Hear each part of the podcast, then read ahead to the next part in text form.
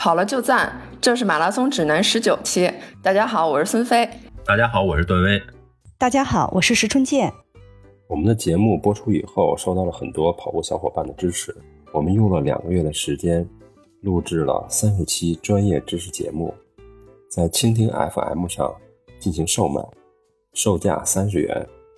在蜻蜓 FM 上面，付费课程的名字为“给小白的极简跑步课”。北极的极，简单的简，给小白的极简跑步课，内容包括跑步装备、跑步技术、运动损伤以及马拉松比赛的知识，对于新手和老鸟都有很好的指导意义。您只需要登录蜻蜓 FM，搜索“给小白的极简跑步课”，即可获取相关内容。里面还有详细的课程清单，绝对是很干很干的干货，希望大家能够购买。再次感谢您的慷慨支持，谢谢。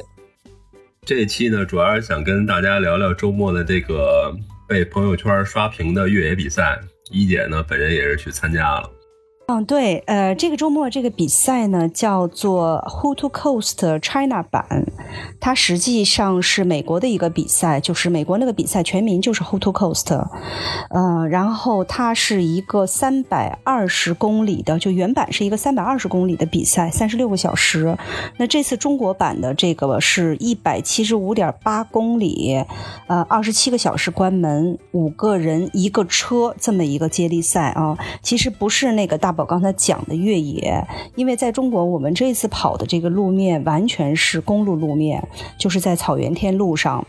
嗯，草原天路上这么一个呃，完全在天路上跑，就是公路路面的一个比赛。嗯，它的赛制呢是全程是一百七十五点八公里，然后分成了十九棒。呃，然后我们是五个人一个车，参赛队伍一共是我看了一下最后的计时统计，一百五十二个队参赛，呃，一共有三个队没有完赛，所以完赛的队伍是一百四十九个队，每个队是五个人，嗯，这样算下来就是不到八百个人参赛，呃，实际上我们呃不到八百人参赛，但是确实如孙飞所说的，虽然是一个不到八百人参赛的比赛啊，真的朋友圈都被刷爆了，嗯，就是。我几乎所有的朋友都被我燃爆了，就这感觉啊，就就让我必须要直播，所以我发了好几条朋友圈，说你跑的时候必须要直播。刚开始大家会觉得，哎呦这么虐的一个比赛，哎，但是后来发现，其实每个人都有参赛的可能，因为你看，在这个一百七十五点八公里分的十九棒里头，最短的一棒是六点七公里，然后最长的一棒是十三点六公里啊，所以大家好像听上去觉得。这个这这个距离是每个人都能够跑的，啊，然后在整个的这个全程过程中，海拔攀升大约是两千四百米，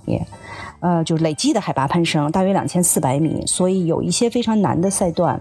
呃，但是也有一些很平的这个路面。然后我们一共是用了十三小时三十四分，哦，是错了，抱歉，我们一共用了十六小时三十四分完赛，所以算下来我们在一百七十五点八公里的平均配速是五四一，就是每公里用的是五四一，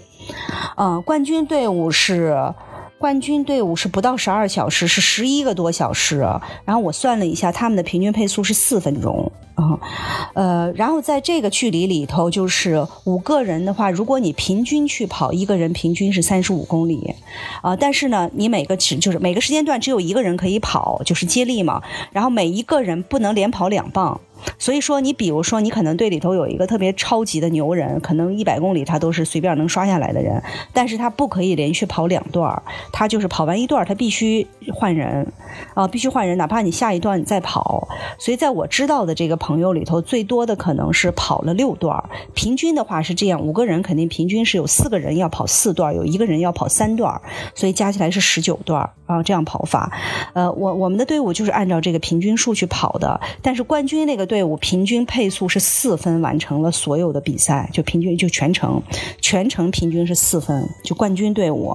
啊，听上去对他们确实是挺快的，确实挺快的。然后呃，就这种跑法呢，呃，你听上去四分，其实有的大神觉得，哎呀，这这也没啥啊，因为你每个人不是一次也就跑个六点多，或者最多跑十三点几，刷四分其实也不是个什么大事儿。一个是对对对，一个是海拔那个那个地区啊，就张北草原这个地区平均海拔就在一千四百米以上。我最高的一棒是跑到了一千八百米的海拔，我最高的那一棒是。七点九公里，就那一棒，我要跑七点九公里，那一棒的攀升就是两百米，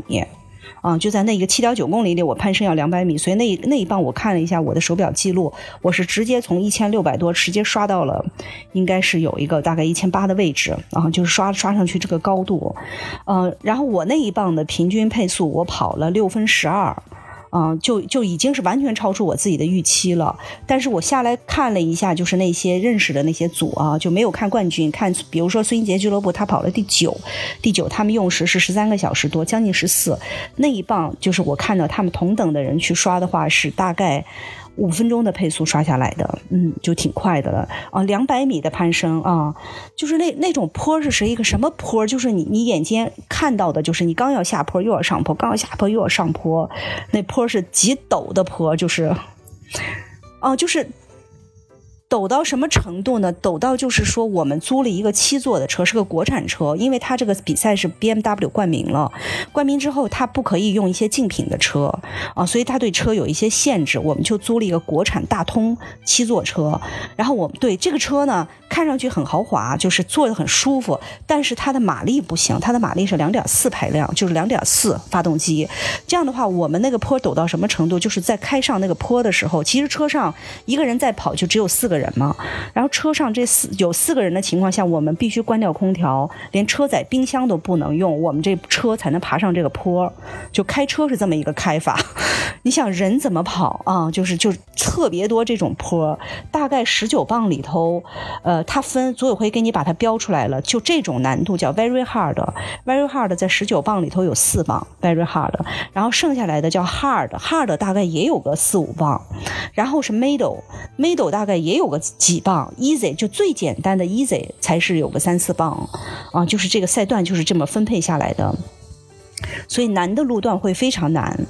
啊，然后四个人的这呃五个人的这个这个棒三排就特别重要，呃，这个比赛总体来说就是我们是呃星期六早晨四点半发的枪，呃发枪以后呢，因为它是它是人车接力，接力是这样，就是呃人先跑，你这人跑出去以后，你的车就在后面呢，呃这两这个道其实原本是一天路的一个双向道，那现在就改成了一边一边跑人这边走车，车不能跟着人，车不能跟着人，然后人出去以后呢，车实际上就是从旁边。边排着队驶到下一个接力点去等你这个队友，同时把要接力的人放下来去等这个队友，哦，所以这种情况下他不能一百五十个队同时发枪，因为同时发枪之后车是没有办法超车，没有办法超车的情况下，你快的队伍你就没有办法去接你的队友了，大家都要排着队走，所以他的做法就是，呃，二十个队一枪，二十个队一枪，隔十五分钟发一枪，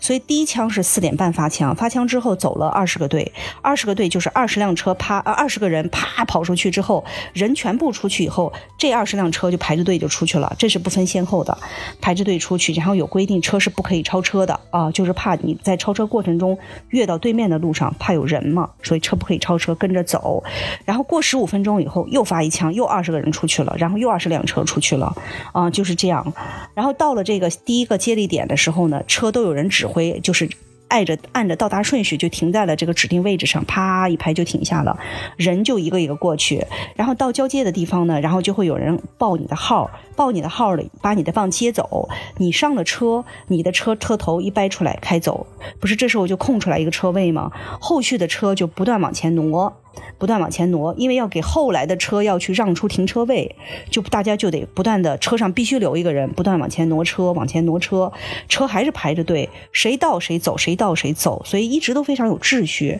啊，基本上是这样的。呃，有的接力点有一个停车场就比较好办，如果没有停车场就是一字形排开的，啊，所以就是在在这种情况下就是。我们从四点半，呃，发的第一枪就要到那儿嘛，四点钟检录，所以我们队伍的行程是从，呃，前一天星期五我们下午出发，出发以后抵达了就是这个云顶滑雪场，离离云顶滑雪场大约三十公里的一个酒店。为什么住到那儿了呢？因为云顶滑雪场周围的酒店全部被包下来了，然后被包完之后呢，剩下的酒店就已经两千起了，我们就没有办法住在那儿，我们就离那儿刷到最近的酒店是大约将近三十公里，二十七公里有一个酒店，呃，一晚上两百多块钱。后来我们到那发现，好些队伍都在那周围住，因为实际上你有车嘛，三十公里开半小时就到了。所以大家就选择了这种经济适用的酒店住在这儿，然后晚上到了那儿，我们星期五晚上一到那儿之后，一停好车还没去吃饭，那时候已经七点了，就雷电交加，大暴雨说下就下，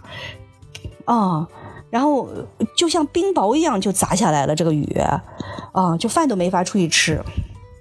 对，然后瞬间地上全是河。我们我当时脑袋就是嗡的一下，为什么？因为我们当时为了节省空间，每个人就带了一双跑鞋，我们就穿的时候，比如说都穿了一双凉拖，这样可以倒歇一下脚。跑鞋都在车里。我想，如果明天赶上这个雨，完了，因为你这鞋一湿，第二棒你怎么跑？哦，全都，这这是我们第一个就是缺乏经验的地方，这缺乏经验的地方，因为我们为了节省节省行李的空间，当时说一个人带一双鞋应该就够了，最多一个人可能就是习惯换鞋的人带了两双，要不然行李会很多嘛。然后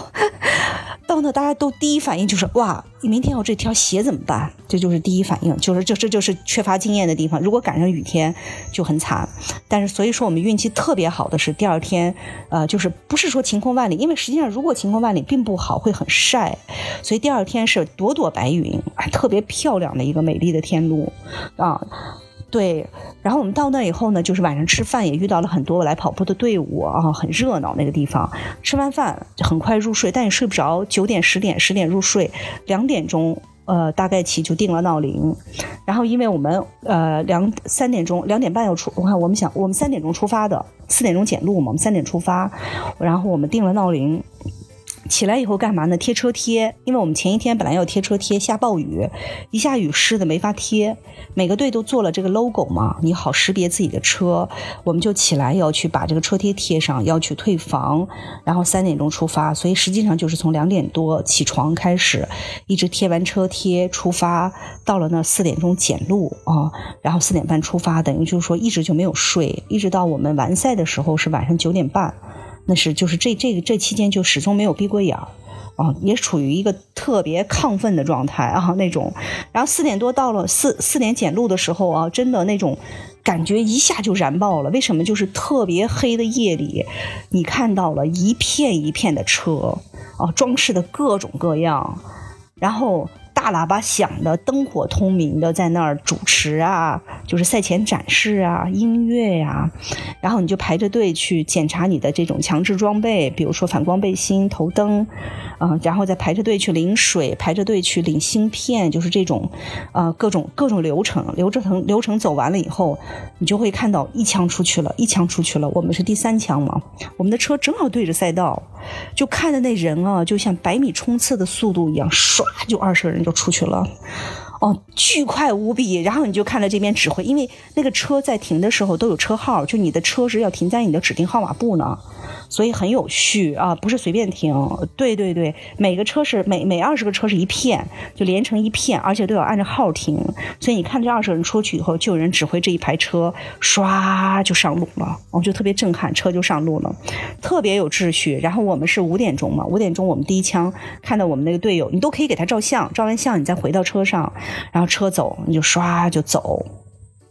到了第一个停车点，唰就停好了，因为那时候都不知道前面是长什么样，停车点什么样，你按什么停，怎么指挥，但全都有人指挥。停好之后，就开始这样一棒一棒的交接，啊，然后呃，整个过程中就后来就越来越流畅了，越来越流畅。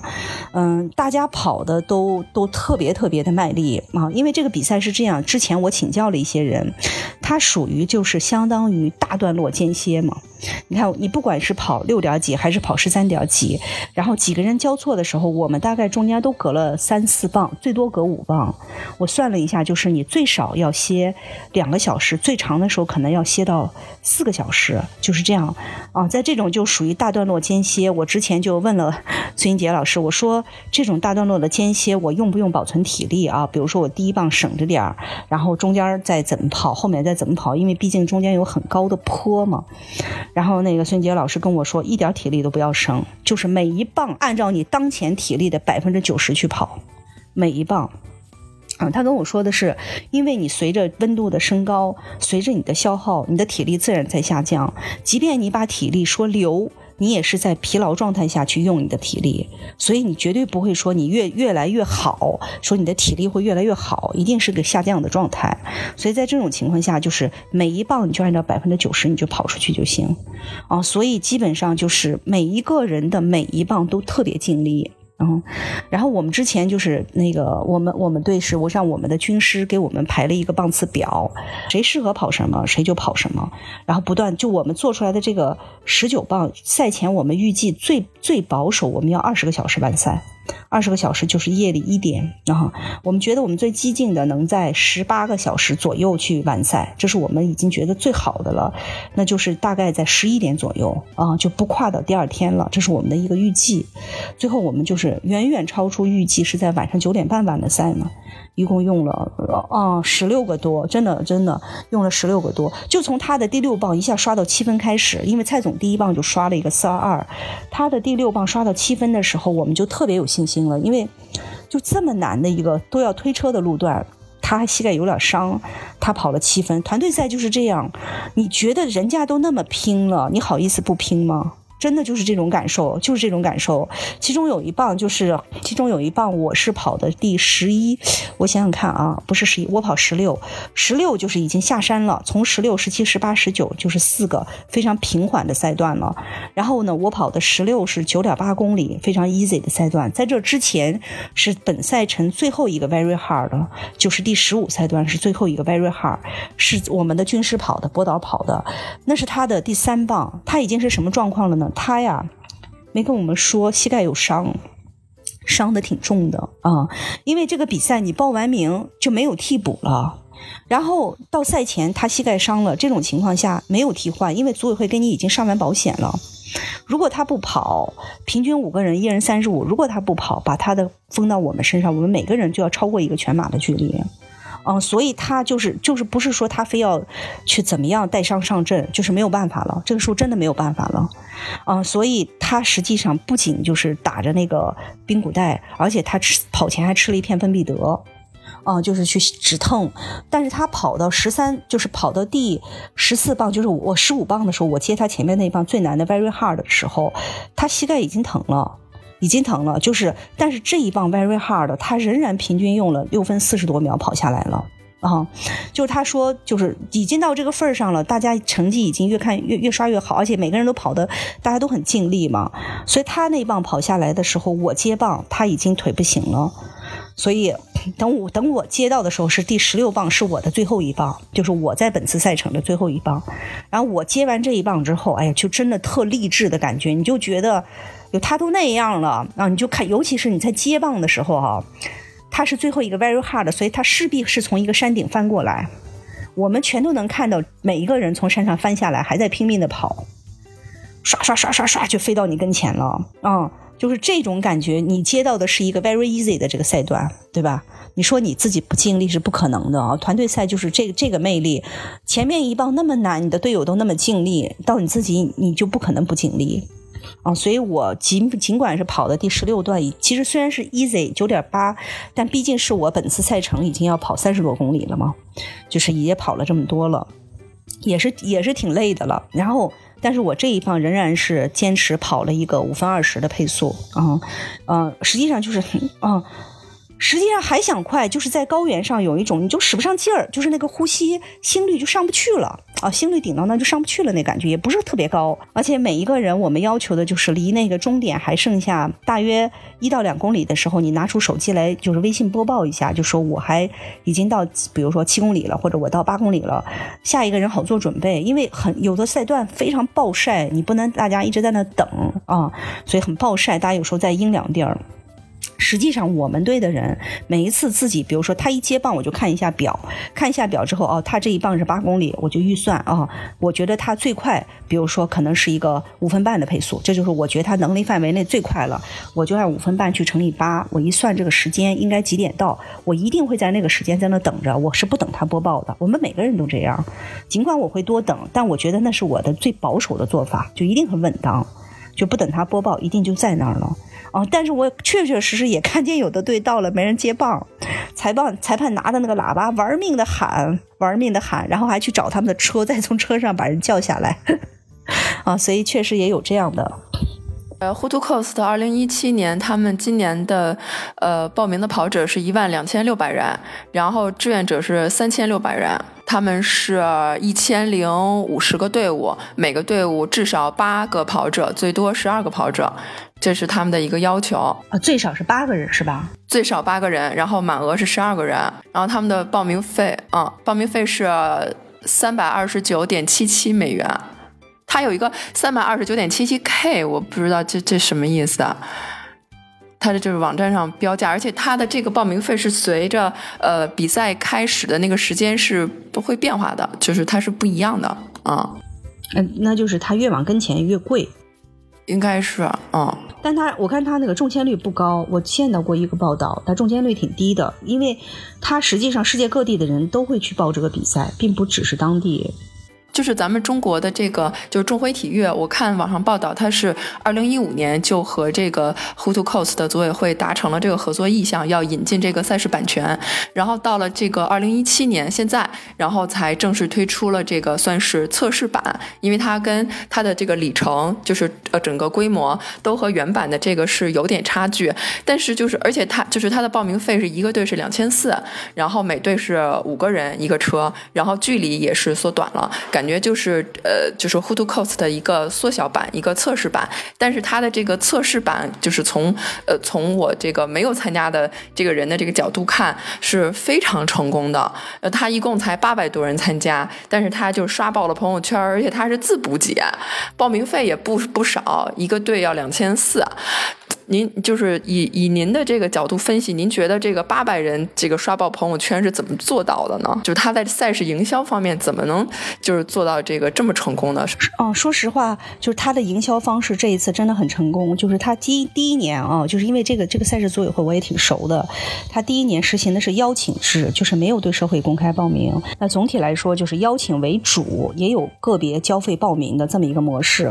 然后他第一年就是之所以这么做呢，我觉得他。他就是，呃，就是定位很准。第一就是说，呃，它不能多哦。原因为什么不能多？就是他得磨合。这个比赛有太多需要磨合的地方，比如说，到底怎么停车？大片的车来的时候，对吧？到底怎么一枪一枪发出去？到底每一个接力点按照十五分钟能不能拉开？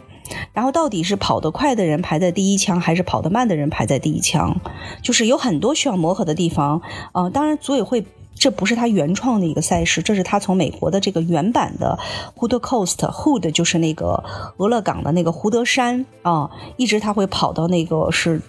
太太平洋还是大西洋的一个海岸，就是在这个美国啊，是一个特别有名的三十多年的比赛，是把它引进的。引进了之后呢，第一他特别聪明的是他没有。用三百多公里的原版，他把它做了大概一个一半的赛制，然后正好也是从云顶滑雪场的中都草原一百七十五公里。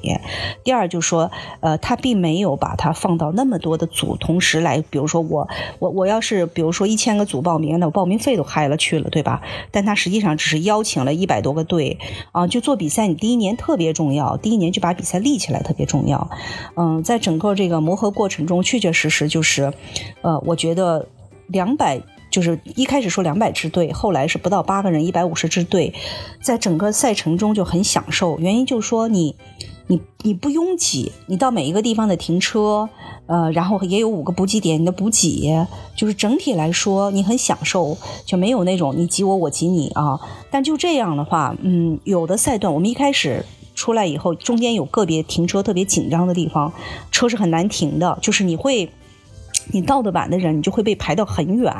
他在交接点附近开始停，从这个点开始往前爬车，啊，从这个点，那就是说你先来的队，你的队友是上车最快的，对吧？然后你晚到的队，你的队友在这交接，可能为了上车还要走出去五百米甚至八百米，他往前趴嘛，这个车不断往前趴车，啊，或者是往后，就看停车场的条件，这样的话就会停很远，所以它有这种特别多需要磨合的地方。呃，然后最关键的，我觉得还是它的终点。如果说他这次没有做一百五十个队，做到哪怕三百个队，终点真的是会很麻烦。原因是就是终点的这个，我们我是十六磅，我是一种什么磅次呢？就是当时我那一磅强制必须穿反光背心、带头灯，因为已经过了晚上六点。但草原上晚上六点，那时候我还在草原，一望无际的，那那哪有什么黑的感觉呀？就穿着那个反光背心，带着头灯。但是我那一磅是九点八公里，我跑。跑着跑着就出了草原，要进县城，在快进县城那个路上，就是高高的那个树林起来了，然后呢，云彩多了，太阳基本上落了，瞬间就黑了啊，瞬间就黑了。所以，在我往前跑的时候，就是瞬间黑了。我下一棒交接，在我上车的时候，天已经黑了。天黑了之后呢，你就会发现，就是一进县城，路口很多。你就需要志愿者指引，但是呢，那种时候就觉得志愿者不够用了，啊，然后再再往再往前接近，就是最后一我们最后一棒交接上的时候是完全漆黑的天，然后呢，他跑出去之后，我们上车，我们车瞬间就开错了。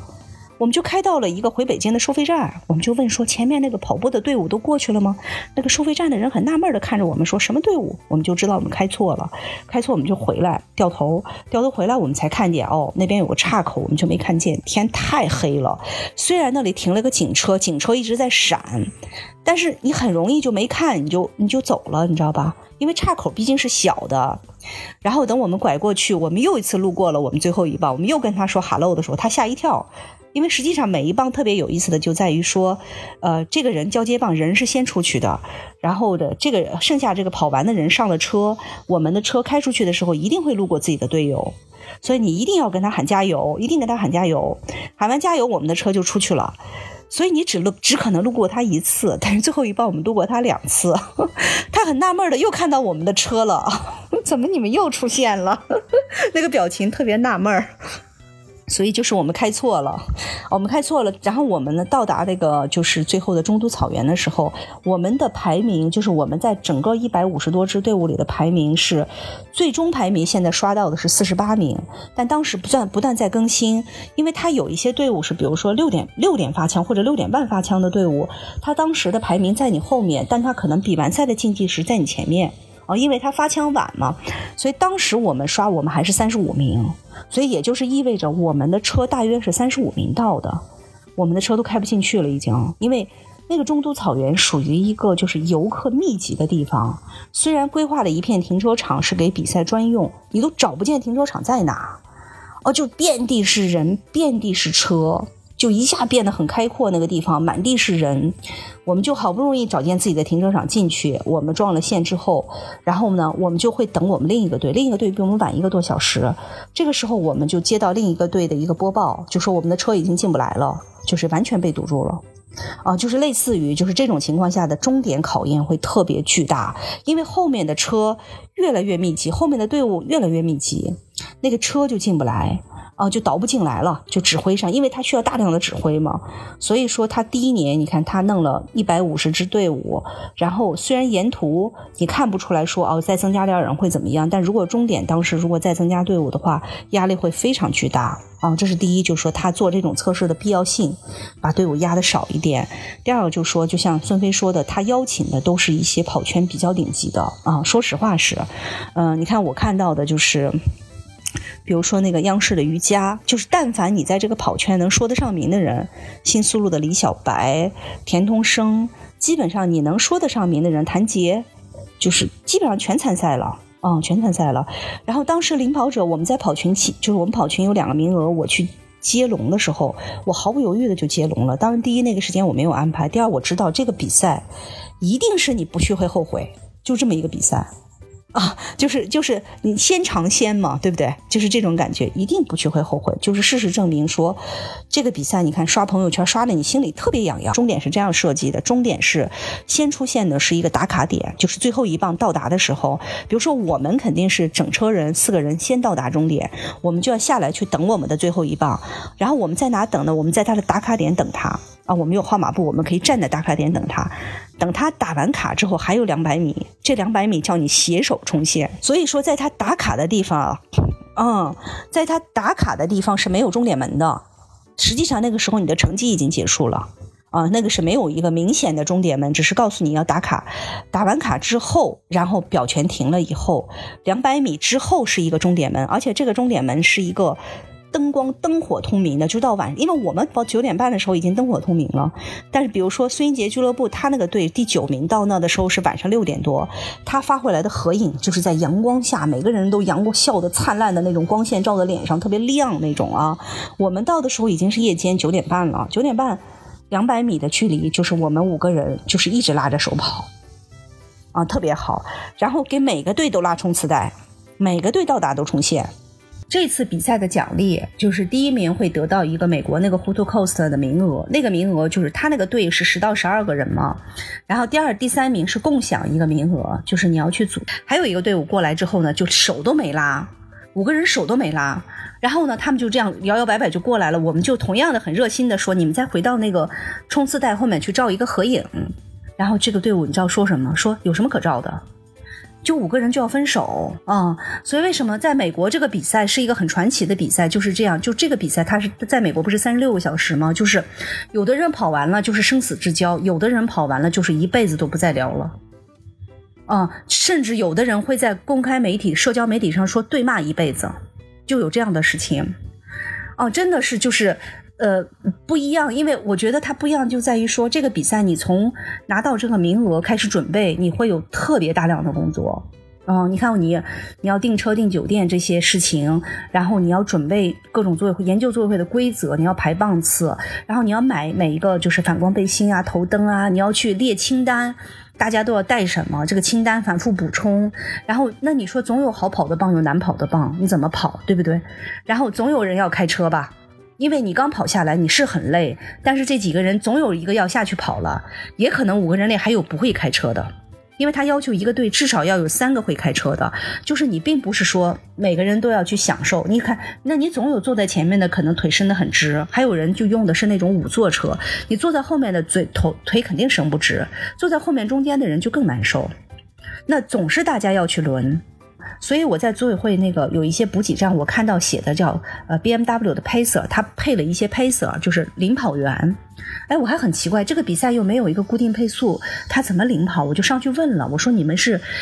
就是领什么样的人跑？他就说我们是组委会配的，领需要帮助的人啊。原因就是说到晚上了啊，有一些女同志可能会害怕。嗯，还有一些人会跑的那种很难的那种，就是有一些路段很难，有一些人能力也不是很强，我们会陪他跑，就是组委会特地安排的。我不管他能力怎么样，我是觉得到晚上你让我跑，我真希望有人陪我。嗯，所以我觉得这个比赛今年它是这一年就是一百七十多，它会随着它的这个比赛办好了、办成熟了，它终究会是一场原版的比赛，就是三百二十公里。那这个时候你的队伍终究必定要经过黑夜。你永远就第一名都不可能在白天跑完，那黑夜的棒次谁来跑啊？黑夜开车怎么开？就是其实我觉得就是我们现在只是经历了它的一部分，因为一个黑夜的比赛跟一个白天的比赛是你的经历是完全不一样的。在美国这个比赛很有名，其实并不是说它多虐，因为实际上。呃，随着比赛距离的拉长，你五个人平均一个人可能还是那时候就十个人了嘛。你就算十个人去跑一个三百多公里，你平均一个人就是三十多公里，在一天半的时间，你跑一个三十多公里，其实不是很虐。哦，虐的就是说你要在这种三十六个小时里，谁该跑，谁该歇，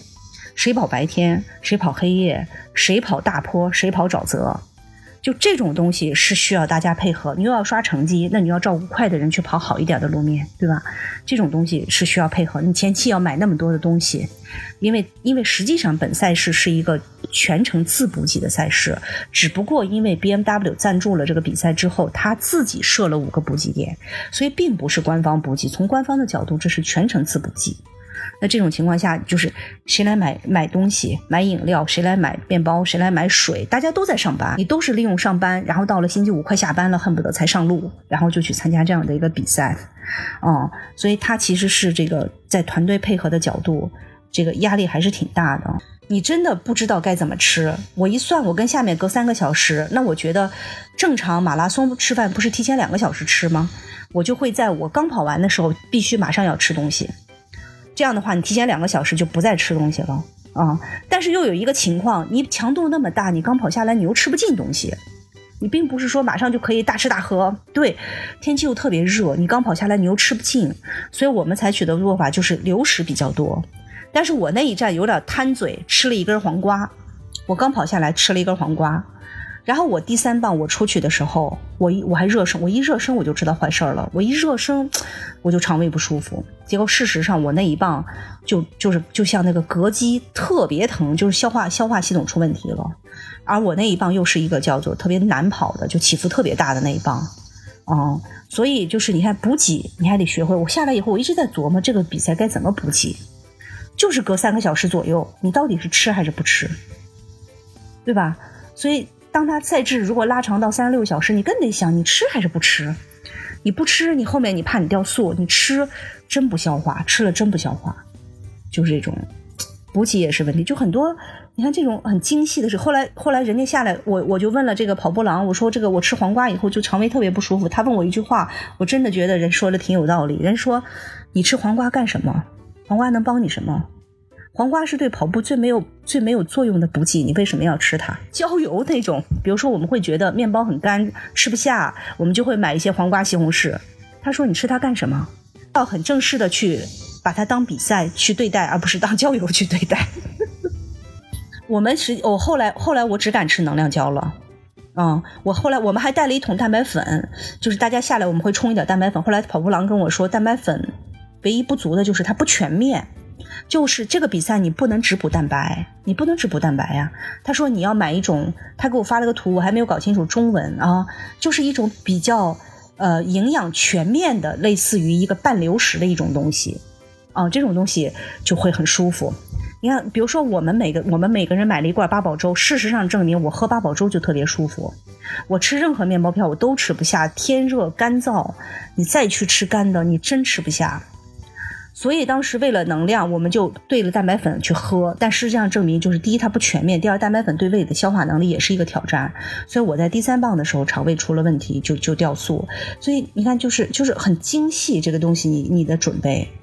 啊，然后防晒，草原上暴晒，那个第一反应他去看这个整个的这个赛道，他去勘察，回来跟我们说他胳膊都晒断，就脱皮了，就草原上这个暴晒。我们每一个人跑之前都要提醒大家防晒，抹防晒霜，该带必要的护具都得带上。嗯，就是在这个赛段上会很晒的，所以组委会特别不容易。你会看到有一些那个急救的人，他要在制高点站着，一站就是从第一个人路过到最后一个人。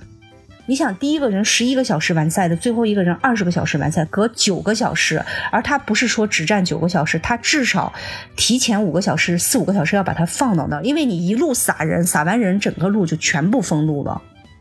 所以志愿者是被撒到那之后，就还包括急救的人，就那么站的，就那么在太阳下。我女儿回来问我伞，我说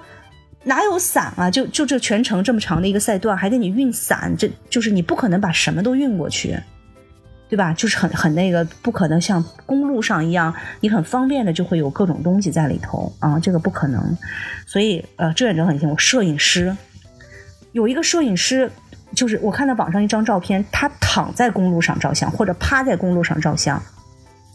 他要为你拍出各种特别美的图。温度多高啊，在那个这个地上一趴就是可能八九个小时，因为他这个点就是正好是大家从坡上往下冲。这个点是最好的点，你说他要去旁边避避会儿凉，就过来一个人就没拍上，这个点就一个摄影师，嗯，所以就是就是这摄影师也是这种，就是在那儿。然后我看那个就是补给站的志愿者小孩，胳膊全都晒得红红的，全都是通红，嗯，所以这种情况下，现在这个赛制。呃，是十二十七个小时，如果拉长到三十六个小时，和拉长到三百二十公里，那志愿者是个极大的挑战。